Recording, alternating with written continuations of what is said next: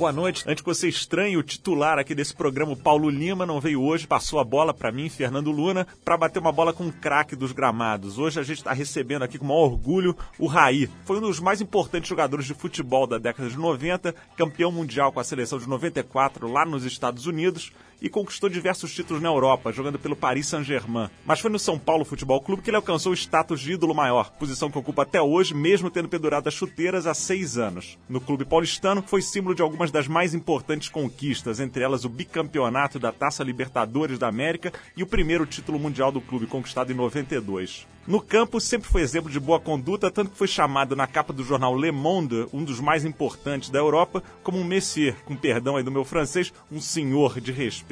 Fora do campo, não poderia ser diferente. Desde 99, ao lado do também ex-jogador e craque rubro-negro Leonardo, ele administra a Fundação Gol de Letra, que ajuda a formar educacionalmente, culturalmente crianças e adolescentes carentes. Ele também vai lançar, agora em dezembro, um livro chamado Para Ser Jogador de Futebol, junto com a vereadora Soninha e com a diretora de redação da revista TPM, Miri Lacombe, que está aqui com a gente hoje para esse bate-papo. Mas antes de começar esse papo com o Raí, vamos ouvir aqui uma música, cotidiano clássico do Chico Buarque, no disco do Marcelinho Dalô, com a participação especialíssima do seu Jorge, botando outra cara nessa música sensacional. Começa aí.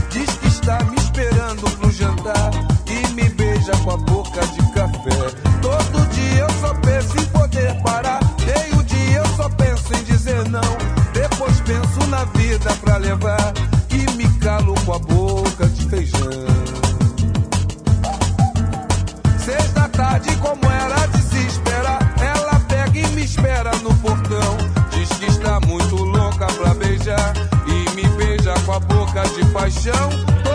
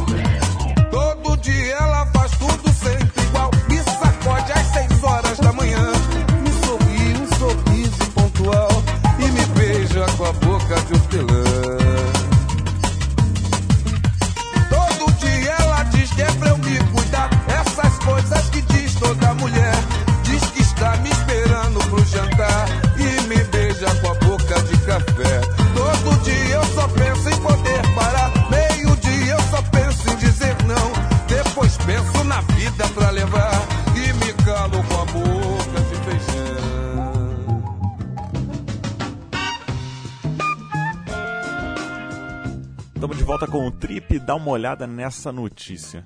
Bom, uma dessas notícias que eh, são um sinal do que está acontecendo por aí. A segurança pessoal se tornou, nos últimos anos, um mercado gigantesco, daqueles que movimenta bilhões de dólares todo ano.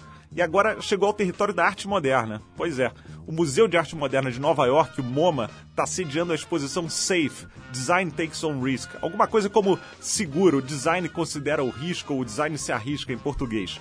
Lá estão expostos mais de 300 produtos e protótipos criados para proteger o corpo e a mente dos perigos do mundo moderno, que a gente sabe que não, tão, não são poucos, né, por aí. Entre os produtos que estão lá tem um cobertor à prova de balas, para você poder tirar aquela soneca tranquilo, sem se preocupar com bala perdida. Também para depois que você acordar, tomar aquele café da manhã reforçado e sair para batalha, uma camiseta à prova de balas. Ela é feita de algodão e penas de ganso comprimidas e é tão resistente a um tiro quanto os coletes normais. Mas olha, a maior atração da amostra é um traje chamado Desobediência Civil. Deve ter um monte de gente lá em Paris, nesse quebra-quebra que tá rolando atrás desse negócio. Foi projetado especialmente para manifestantes e ele pode ser inflado Assim ele dá proteção. E aquela borrachada da polícia, aquele cacetete que desce duro ali em cima dos caras, acaba sendo amortecido por ela. O inventor, que é um tal de Rafe Borland, eh, disse que o item foi idealizado por causa dos riscos que os manifestantes precisam enfrentar para defender suas convicções. Então agora é isso aí, cara. Você vai ser manifestante e vai voltar para casa sem aquele vergão roxo. Agora vamos falar um pouco de meio ambiente. Em geral, as notícias não são boas, né? E essa é mais uma daquelas. Os cientistas da Universidade de Harvard, lá nos Estados Unidos, realizaram um estudo sobre impacto ambiental na Europa e descobriram que ali o aumento da temperatura global vai começar a causar danos terríveis. Segundo o chefe dessa pesquisa, o Schroeter, a região mais ameaçada é aquela do Mediterrâneo, que nos próximos anos vai estar exposta a um risco muito maior de incêndios florestais, vai começar a perder aqueles terrenos bons para a agricultura e vai começar a sentir falta de água potável. Ele explica também que, gradativamente, com o aumento da temperatura, a chuva deve substituir aos poucos o acúmulo de neve no topo das regiões montanhosas. Isso aí, cara, causa inundações no inverno e na primavera. E no verão, como não teve acúmulo de neve, a região passa por seca.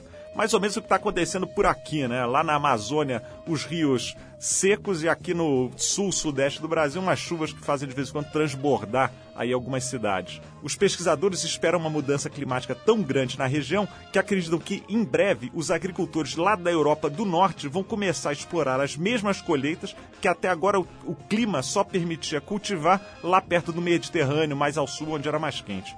Fechando o relatório, um resumo que não chega a ser muito animador. Assim como esse impacto poderoso no Mediterrâneo começar, vai começar a ser sentido e vai ser forte, outras regiões do mundo devem passar por é, situações bem parecidas com essas, se é que já não estão passando. Já já o Raí vai estar aqui com a gente, mas antes vamos tocar uma música. A gente vai ouvir agora Kissy and the Sunshine Band, que agita as pistas mais animadas desde os anos 70. A gente vai ouvir deles o I'm Your Boogeyman. Toca aí.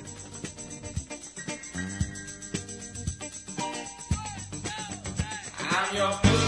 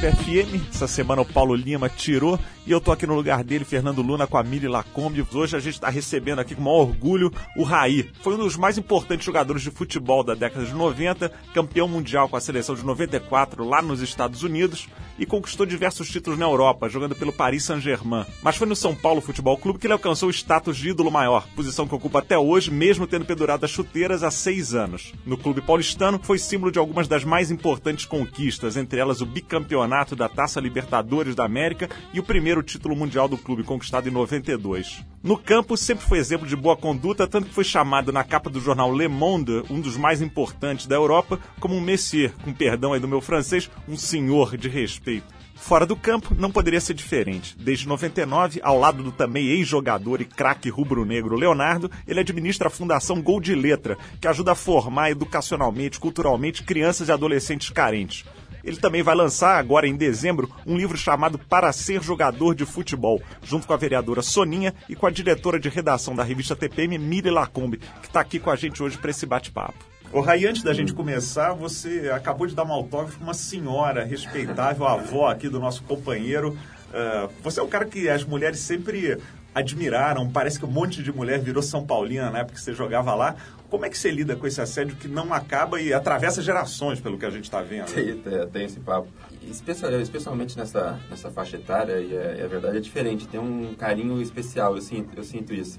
Tem aquela história de bom moço, né, do bom o filho que a mãe queria ter, o genro, né, que a mãe queria ter, aquela, aquela velha história. E, e eu sinto que tem um carinho especial sempre, desde, desde a época que eu, que eu jogava, que tinha muito isso, assim, um carinho diferente, especial, um respeito, desde a época que eu era bom moço.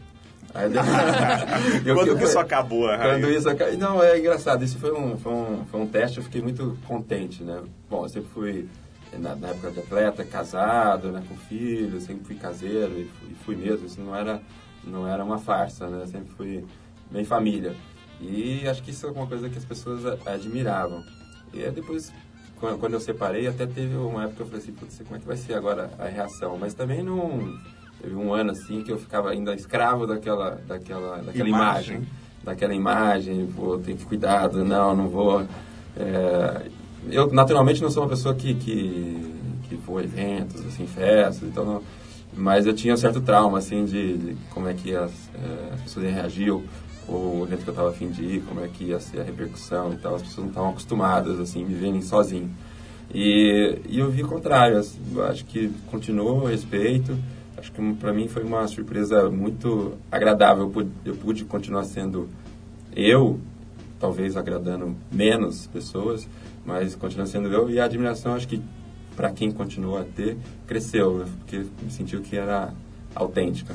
Pô, você ficou casado, você casou muito cedo, né? Ficou muitos anos casado e se separou há quantos anos, mais ou menos? Eu me casei com 17 anos. Com 17? 17 anos, fiquei 16 anos casados e já estou separado há quase 7 anos, 7 anos já. Aconteceu com você o que acontece com muita gente, depois de um casamento longo, você resolve correr atrás do tempo perdido e tem uma fase que é mais de farra...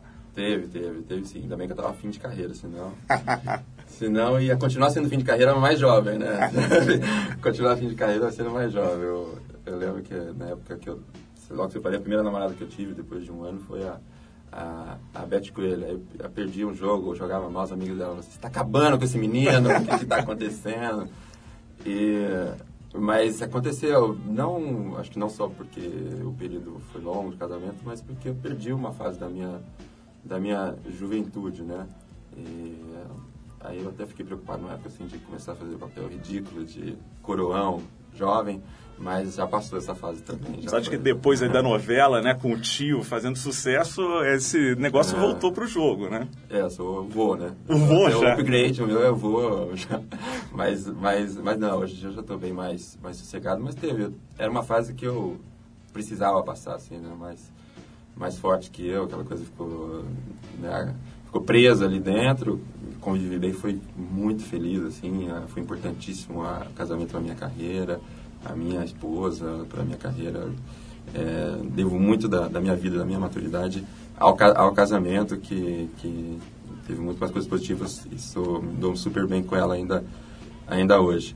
Mas é, eu acho que teve, tinha essa, essa, essa coisa reprimida né, de, de jovem que tinha que, de alguma forma, é, pôr para fora.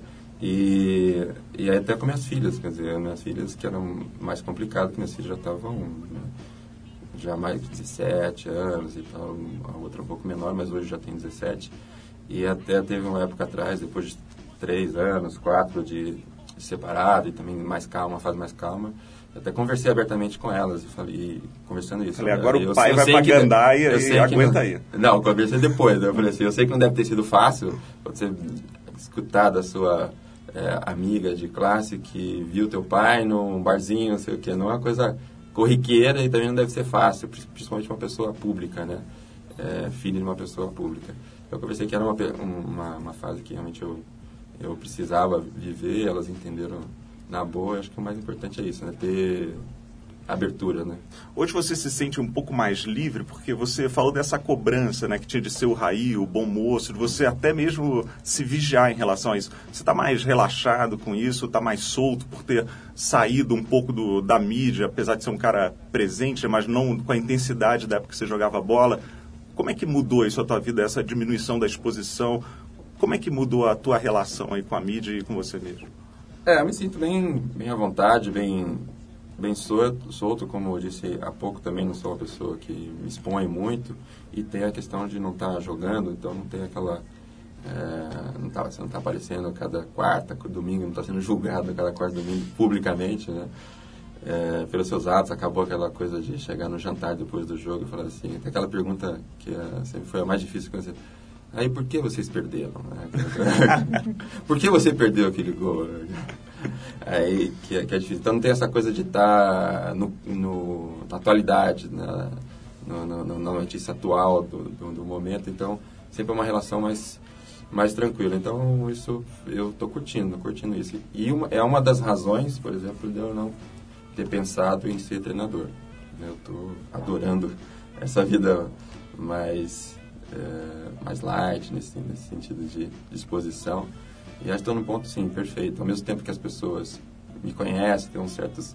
É, me recebem bem porque me conhecem, já ouvi falar, conhecem minha história, é, não tem aquela loucura do, do, do, atual, do cara que fez o gol domingo, né? Bom, a gente vai chamar agora mais uma música aí no Trip FM e na volta a gente vai falar um pouco de outro gol que você fez fora de campo, que é a Fundação Gol de Letra. Bom, tem pesquisa de tudo, né, cara? E ali a Universidade de Brunel, na Inglaterra, sugeriu que o tipo de música que você ouve enquanto faz uma atividade física pode alterar em até 20% a sua performance. Nessa pesquisa aparece que a equipe de remo britânica ganhou medalha de ouro nos Jogos Olímpicos de Sydney em 2000 e em Atenas em 2004, usava música da banda californiana Red Hot Chili Peppers como parte integral da sua preparação antes das provas. Então, em homenagem à turma do Red Hot, a gente vai ouvir a versão original de um clássico dele deles, o Love Roller Coaster, do Ohio Players. A música ficou famosa depois que o Red Hot gravou, mas a versão original é essa aí que você ouve.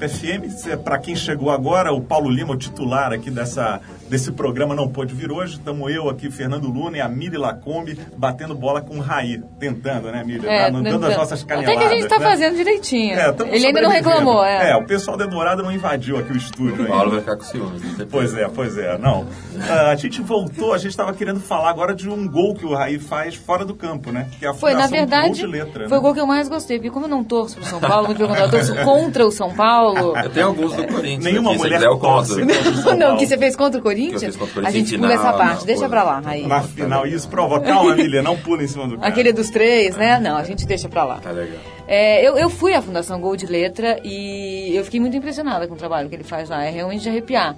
Algumas das histórias me, me levaram às lágrimas, é verdade isso. E aí eu queria saber de você. É, o, como, como você teve essa ideia da fundação? O que, que- que- porque todo mundo quer fazer alguma coisa legal na vida, né? Passa pela cabeça de mas poucas pessoas põem a mão na massa. Você é um cara que vai lá e faz. Como, como rolou? Bom, eu fui. Primeiro foi o Leonardo, né? Foi o. Contei com a força de um, de um amigo, ele também tinha as suas, suas ideias, foi um, algo que surgiu da- dessa, dessa relação. E trocando ideias com, com o Leonardo, que já pensava em fazer alguma ação. eh, no Rio ele já fazia algumas ações pontuais. A gente começou a construir, né? Primeiro vimos que havia identidade né, de, de pensamentos com relação a, a nos sentimos privilegiados num país injusto, a questão da falta de indi- indignação das, das pessoas com relação à nossa, à nossa realidade. Então foi isso que nos, nos motivou. E aí, pouco a pouco, a gente foi discutindo do como que a gente acha, quais os caminhos que a gente achava que era mais, é, mais produtivo no- com relação a tentar buscar uma maior justiça social. E aí, tanto ele quanto eu, que, que é valorizar a educação, investir nas novas gerações. E a gente tentou montar um projeto para provar isso na prática, antes de defender isso politicamente, publicamente, é, defender essa causa, a gente queria provar na prática aquilo que a gente pensava funcionava. E aí nessas discussões com o Leonardo aqui no São Paulo e depois jogando junto no Paris Saint-Germain, principalmente 96, 97, é, é que a gente foi construindo já a ideia mais prática do que seria a Gol de Letra, não tinha nem nome na época.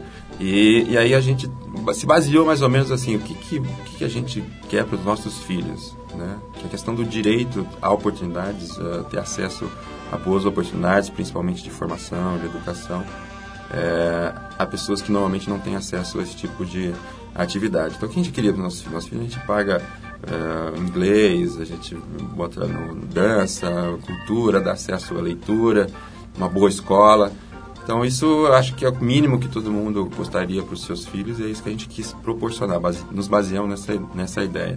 E aí, na volta do, da França para cá, aí que a questão de sair do papel. Aí fui, fui buscar pessoas, porque eu que voltei, ele ficou lá, buscar pessoas que já trabalhavam com isso. Então, aí foi o papel importante da Fundação Abrinq, conheci uma pessoa lá, que nos apoiou inteiramente, né, nos assessorou a buscar a parte jurídica para instituir a fundação, buscar pedagogos para montar, colocar no papel essa ideia é, de projeto educativo.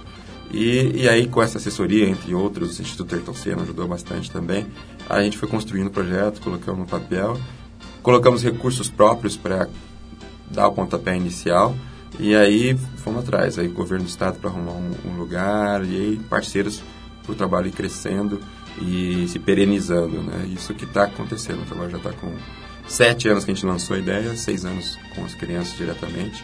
Começamos com 100, hoje estamos com 1.200 entre, entre outras ações indiretas. É no Tremembé, né? É, tem uma, um centro aqui, é um centro cultural, esportivo, educativo, comunitário. É um centro aqui na região do Tremembé, chama Vila Albertina. Que aqui em São Paulo, né, uma região mais simples da cidade, né, Isso. para quem não conhece. É um bairro da Zona Norte, uhum. periférico, na periferia da Zona Norte, perto do Horto Florestal, e que tem um, uma colina, onde lá, em cima da colina tem umas três favelas ali perto. A gente está perto das famílias, que a gente sempre quis trabalhar é, com as famílias, esse trabalho comunitário, mesmo de transformação comunitária através dos jovens. E tem um centro em Niterói, que é a terra do, do Leonardo. E já temos uma outra notícia aí de crescimento quentinha que em 2006, agora a partir de março, a gente está entrando em duas favelas no Rio de Janeiro mesmo, na capital. Entrar com, devagarzinho com algumas oficinas, mas já estamos botando a cara no Rio, né? Isso foi um desejo muito do Leonardo, que ele quer não só estar presente com trabalho direto, mas também participar das discussões que estão acontecendo no Rio, que está no, caos e tudo que está no caos está em ebulição, então a gente quer estar tá no meio. A gente ouve de vez em quando uns relatos de pessoas que fizeram trabalhos voluntários, organizaram organizações não governamentais e elas falam como é delicada essa aproximação a uma comunidade. Né? Muita gente acha é. que é, pô, chega lá com um, alguma grana e uma boa intenção e está resolvido. E, é bem mais complicado do que isso. Né? Você tem que estabelecer um relacionamento verdadeiro com cada uma dessas comunidades.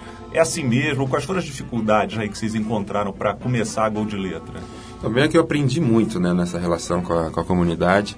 A gente tem um, uma ideia, muitas coisas eram realidades do, do que é essa, essa, essa, essa, realidade que eles vivem, né, nessas condições com poucos recursos sociais. E eu, particularmente, assim, pessoalmente, aprendi muito. eu acho que sou cresci muito né, com essa com essa experiência e a gente teve a sorte de ser muito bem assessorado. Né? Primeiro pela Fundação Abrink, que já tem relação com várias instituições, então a gente foi visitar muitos trabalhos antes de começar, pessoalmente. Eu fui conhecer meus trabalhos, minha esposa na época também. E, e também aí a gente foi assessorado também por um instituto que chama SEMPEC, que é um instituto ligado à educação, educação pública, é, trabalha com formação de professores. E os profissionais do SEMPEC é, traçaram uma estratégia de aproximação da comunidade. Seis me meses antes da gente chegar, uh, eles foram, os profissionais foram, fizeram contato com os líderes da comunidade é, para saber o que, que eles estavam esperando daquele espaço que a gente estava entrando, porque existiam expectativas, né? eles queriam fazer alguns trabalhos ali dentro. É, qual, qual, eram as, uh, os anseios né, da comunidade, as, quais as dificuldades das crianças, dos adolescentes. Então, existiu uma, um respeito antes de chegar, explicar o que a gente estava pensando em fazer. Então isso foi primordial para evitar qualquer tipo de, de, rejeição e de embate. Hoje em dia, desde o início, né, a gente sente, ao contrário, a gente sente protegido. Lá nunca teve nenhum problema. É um lugar, quase um lugar comum a gente dizer isso, mas o fato é que você foi lá para ensinar um monte de coisa para esses jovens e você acaba aprendendo, não acaba? Muito. É, muito. Que, que, eles ensinam coisas no dia a dia. É, Fiquei lá 15 minutos eles me ensinaram coisas, só de observar. É, tem muitas coisas que você aprende com as crianças, né? criança já é uma coisa maravilhosa, jovem, a, a dinâmica dos jovens. É, eu sempre tive aquela, tinha aquela dúvida de, de que assim, você está levando teatro, música, informática, dança, né?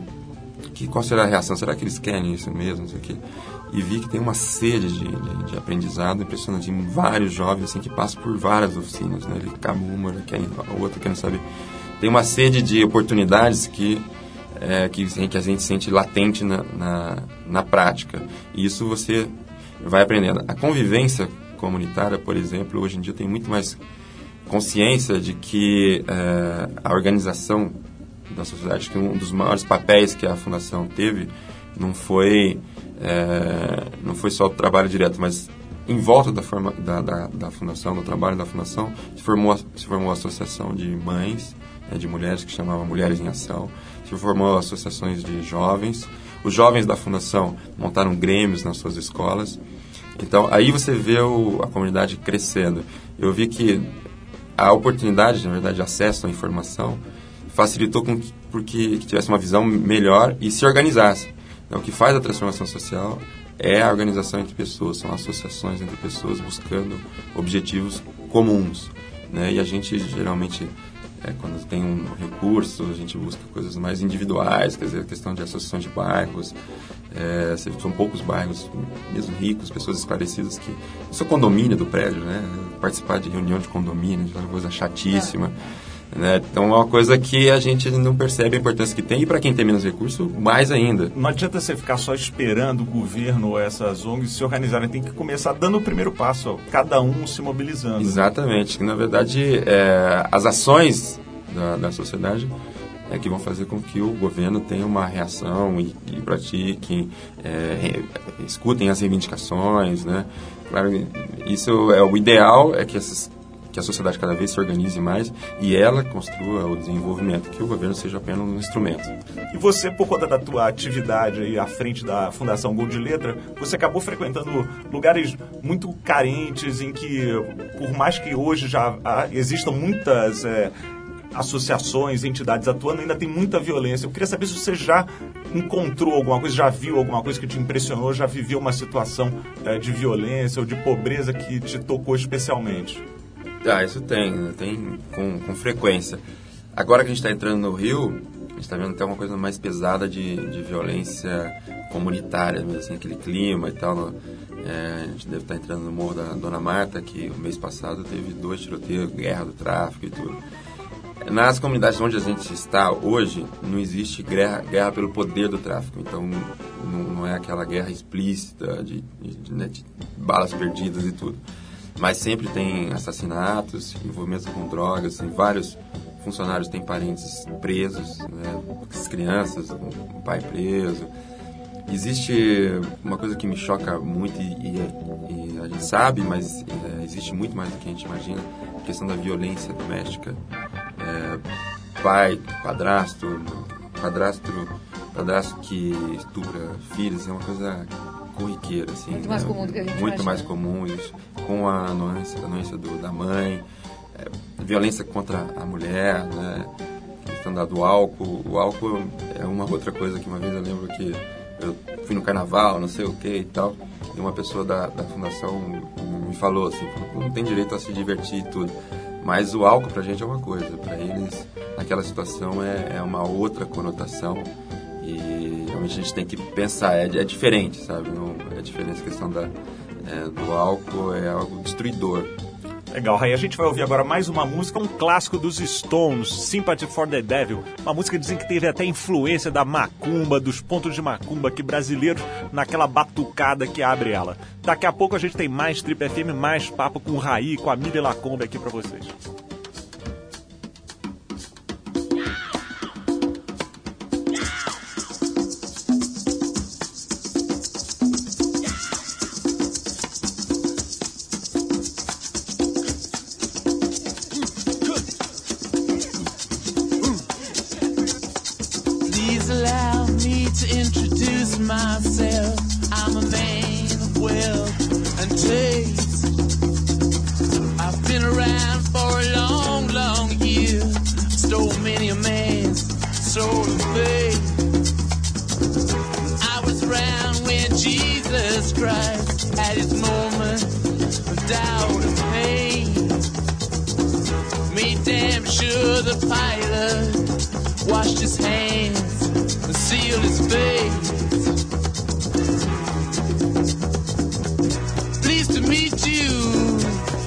Guess my name.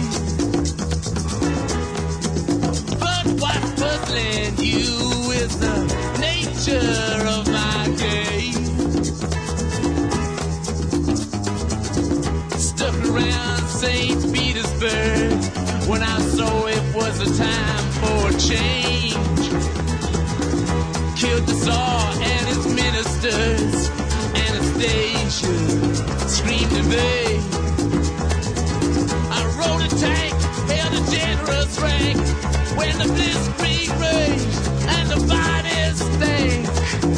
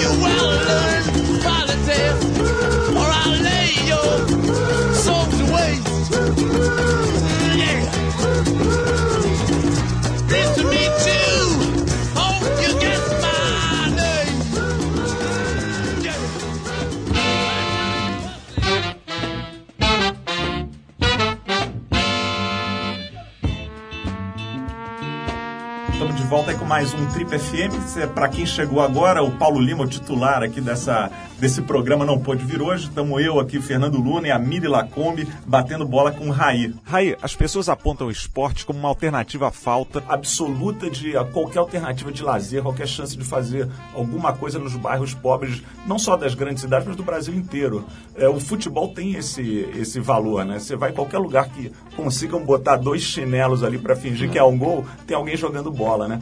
Para você, começou o futebol como esse, como uma coisa de diversão, de prazer puro, ou já era meio olhando o teu irmão, o Sócrates mais velho que já estava jogando ali nas visões de base? Como é que foi essa iniciação aí no futebol? Ah, foi por, por prazer, até porque não era só o futebol, né? O esporte. Eu tive também acesso muito, no meu colégio incentivava muito a prática esportiva, clubes, né?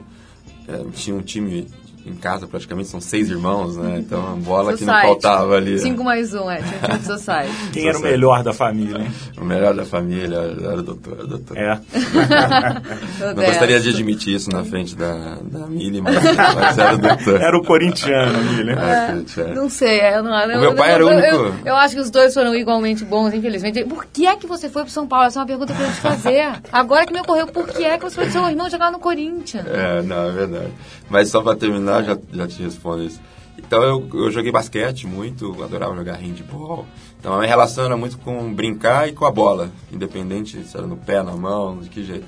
Aí eu vi que tinha mais facilidade pro, com o pé. Com o pé, me destacava mais com, com o pé, fazia mais sucesso tal, na escola. E aí eu fui para esse lado. E aí eu tinha o Sócrates também, que sempre foi uma, uma referência, além de ser um ídolo, né? E tem a história né, do Sócrates tinha sido quase contratado pelo São Paulo.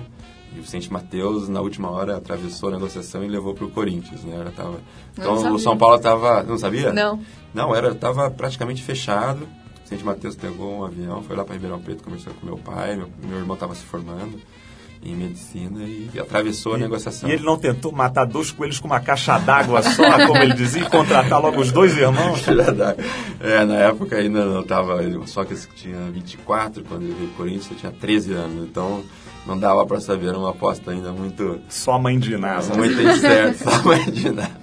Tinha um outro irmão, Sóstenes, que jogava, acho que você, não sei se você conheceu, que hoje é responsável da fundação, e que depois passou em engenharia e foi pro, pro, pro lado dos estudos. Também jogava bem isso? Jogava bem também. Não, mas o que, que vocês tomavam é, de café da manhã? Não, pior que meu pai, meu pai dizia que ele mesmo falava, admitia que era muito ruim de bola. Então a gente diz que minha mãe devia bater um bolão. Né? Ela não admitia, mas devia ser. O gen vem daí, vem da, vem da materna, gen materna. Bom, e para quem não bate um bolão ainda, você está preparando para lançar um livro, né? Junto com a Amília aqui, com a Soninha, nossa vereadora time, aqui em né? São Paulo. Time, né? Timão, trio, time de craque, que é exatamente para explicar como é que se torna um jogador de futebol. Conta um pouquinho aí pra gente desse livro. Bom, é para basicamente para dar umas dicas, né, de iniciação para quem pensa, né, em vir a ser jogador, derrubar alguns a, a alguns mitos. Acho que assim a, o livro, às vezes a primeira a primeira impressão pode ser é, de que se não for comprar um livro, a receita tá feita e você é o, você é o Raí. Você é o próximo Raí sou você eu. Você é o Raí, você é uma Mili. Né? Será que sai em tempo é aí do Campeonato Brasileiro que vai ter um monte de jogador querendo comprar esse livro? jogadores. Então, é voltado para o público é, infanto juvenil. E aí a gente também se preocupa com isso, assim, né? De, porque ao mesmo tempo que o, que o futebol é, é, algo muito positivo, a questão do esporte, dos valores, né, que você falou há pouco, também é uma, tem muita ilusão no meio, tem muita decepção, tem lá que para de estudar para ir, ir jogar. Tem uma história que no, no, no São Paulo, que o moleque, o menino, é, ele, ele foi aprovado no teste de São Paulo, Aí ele era de, morava fora, família muito pobre, veio para passar seis meses de teste. A família pegou, não teve dúvida, comprou passagem, alugou um barraco aqui, veio e mudou para cá. Sem emprego, sem nada. Imagina a resposta, Acreditando que seis meses seis depois meses o menino foi dispensado. Nossa. É, então, então a gente se preocupou também em derrubar alguns, alguns mitos, falar qual é o caminho, saber o momento de insistir, o momento de, de, de, de, parar, ou então de tomar um outro caminho. Ver que no esporte, no futebol, tem outros caminhos, né? Tem comentarista esportivo, que é o caso da, da Soninha, médico, preparador físico, tem outros caminhos de participar, né? Dirigente, hoje em dia, dirigente de futebol tão carente de bons dirigentes. E o próprio at- atleta. Aí dá umas dicas de por onde chegar, qual é, as regiões, que fala dos olheiros, dos, dos empresários, então dá uma visão geral para o menino ter uma, uma ideia na iniciação. E a Mili também, que, junto com a Sonia, que conhecem como ninguém esse universo também. A Milly é a segunda melhor jogadora de futebol que eu já vi. Ela só perde pra Roberta, uma craque ainda ser descoberta. Não, é mentira isso. Não é, ver- não é verdade. Ah, Tem muita isso. mulher que joga melhor. Mas eu arranho, eu arranho. Arranha bem, É, eu né? já vi o Luna jogar também, ele não me decepcionou, muito pelo contrário. Não, na verdade, o Raí é o pior jogador aqui Aqui, estúdio, é, né? Né? É, Mas- a sorte da Mili é que, que ela não pegou a geração da minha mãe. não, não queria encontrar sua mãe nunca, nunca. Falando desse circo de personagens aí que você elencou, né? Que futebol não tem só ali o craque, aquele cara que tá ali. A gente viu agora recentemente essa história dos juízes corruptos, né? Isso é uma história que você imagina que seja bem mais antiga, da época que você joga a bola, já existia alguma coisa parecida? Qual é a tua opinião sobre Você isso? já jogou e achou que o cara tava muito mal intencionado? Eu já, já achei várias vezes, mas eu confesso que mesmo eu, é, depois que veio o escândalo, o cara admitiu publicamente é, que estava num esquema tão, né, um esquema tão chulo como esse, é, aí que eu vi, puta, tudo aquelas que eu fiquei puto, eu achava que era, era mesmo, né? era mesmo, muito mais. Que você fica sempre aqui, não, o cara é mal intencionado porque não gosta desse time, ou porque não sei o quê. Ah, sempre tem aquela coisa também do, do- ou é o, o dirigente, né, do um Eurico Miranda que comprou, isso a gente pensava, mas é, ou favorecer por um interesse da federação, isso a gente pensava, mas num esquema tão né, chulo desse, a gente não chega, não, eu não sabia que chegava a esse, a, a esse ponto. Mas isso sempre existiu, né? Teve no, no, no Boleiros, tem histórias maravilhosas, no filme Boleiros, né? Tem, Que é ótimo. que, é, ma- que é maravilhoso, que é um filme histórico aí, que também conta histórias antigas, que já tinha né, essa questão do, do árbitro. Acho que é uma questão que, que é complicadíssima, né? Porque se profissionalizou, fazia parte do folclore, mas hoje é um negócio. Então, acho que tem que ser tratado como. E aí é- sou a favor da profissionalização, da arbitragem, também da punição né, dura em quem, quem é. Às vezes você faz um, profissionaliza é, a arbitragem, na hora de uma, de uma repreensão, de uma punição, as consequências são muito maiores também. né? Porque agora o cara veio, demitiu, não sei o quê, foi expulso da arbitragem, vai continuar trabalhando. Tá dando entrevista, né? acabou. O homem tá É. dando entrevista. Virando Ah. celebridade, Ah. daqui Pois a é. pouco vai posar nu, e aí... Vai pra ilha daquela revista. É, exatamente, Marco. Está sendo chamado a todos os. uh, Qualquer, Tá, coisa, tá qualquer erro de, de, de, de arbitragem dentro de campo. não- O coro é, é, Edilson, Edilson, Edilson. então. O homem virou sinônimo de ladrão no merecidamente. É. Aliás, você vai a estádio ainda, Rei? Não pra trabalhar como comentarista, mas pra ver futebol? É, não, mas pra- agora, como trabalhar, tem que estar quase todas as rodadas lá. Então, meio já, forçosamente, já estou e gosto disso, né? Já gosto, então vou, vou fazer uma coisa com prazer e ainda me pagam para isso. Mas, como eu fazia Que é a história da jogava, sua vida, né? Que é a história da... É. Não em tudo, mas, mas eu procuro continuar no mesmo caminho, que eu não acho ruim, não. tá certo, Rei. Olha, muito obrigado aí por essa participação aqui no Trip FM. Tenho certeza que a turma adorou. Obrigado, Milha. aí, Imagina eu que agradeço. Batendo Obrigado bola. E até semana que vem. Semana que vem, Paulo Lima está de volta. Queria agradecer de novo, então, Raí, aquela elegância dentro e fora dos gramados. Agora a gente vai escutar Gregory Isaacs com Sister Margaret.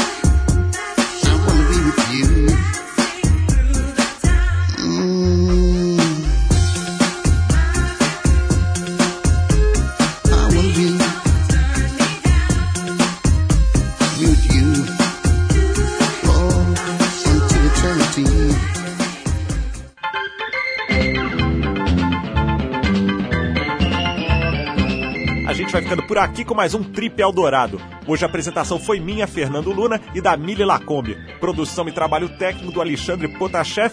Boa noite, bom fim de semana. Até a próxima semana. Com Paulo Lima já deve estar aqui de volta. Obrigado pela audiência. Até mais.